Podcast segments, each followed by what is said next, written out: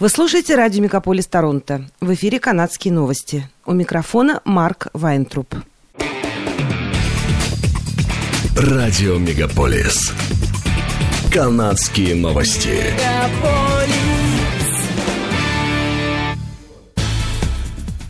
В эфире «Канадские новости». У микрофона Марк Вайнтруп. 1 июля во многих канадских городах – состоялась традиционная демонстрация в честь Дня Победы. В этот день мы отмечаем очередную годовщину рождения Канадской Федерации, которая была создана 1 июля 1867 года. А в следующем, 1868 году, генерал-губернатор Канады лорд Монк учреждает ежегодный праздник создания новой страны. В этом году, к примеру, в Монреале парад проводился впервые после трехлетнего перерыва, вызванного пандемией. Манифестации приняли участие танцевальные группы, представляющие общины выходцев из разных стран, музыкальные группы, акробаты, жонглеры и другие артисты. А днем на площади Канады всем присутствующим было предложено вкусить кусочек огромного торта размером полтора на два с половиной метра.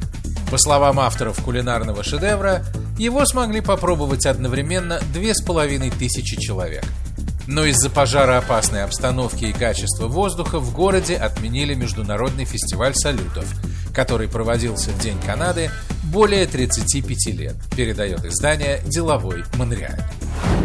Городские власти Торонто не отменили мероприятия, посвященные Дню Канады, в связи с плохим качеством воздуха, но чиновники пообещали, что будут следить за ситуацией по мере ее развития. В течение последних нескольких недель в Торонто периодически наблюдается дымка от лесных пожаров, что приводит к ухудшению качества воздуха.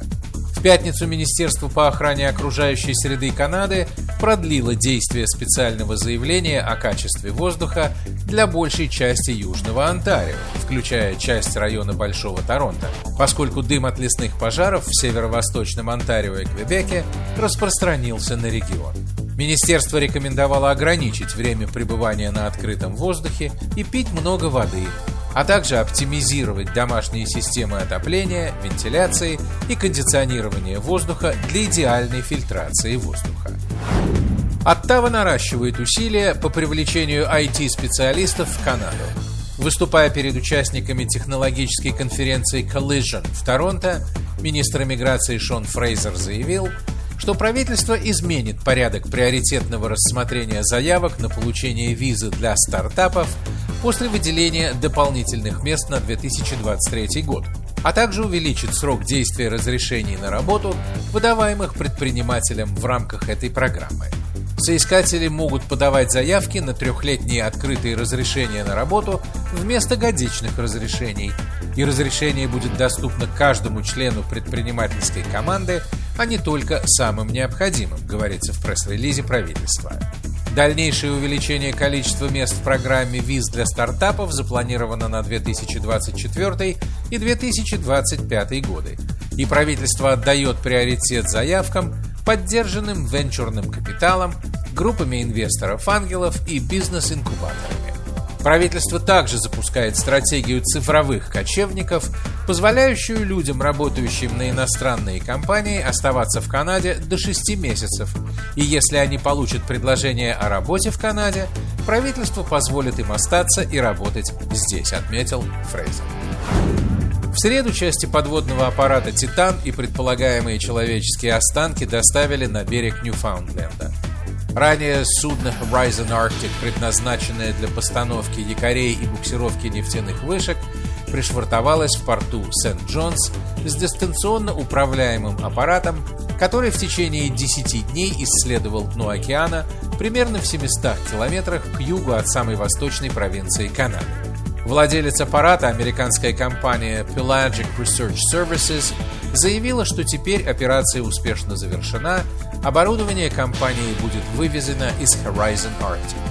Батискаф взорвался во время рейса к затонувшему «Титанику». Вероятно, корпус глубоководного аппарата не выдержал огромного гидростатического давления окружающей воды и произошла имплозия, взрыв, направленный внутрь. В результате произошедшего все пять человек, находившиеся в батискафе, погибли. Обломки «Титана» были обнаружены примерно в 500 метрах от носовой части затонувшего «Титаника».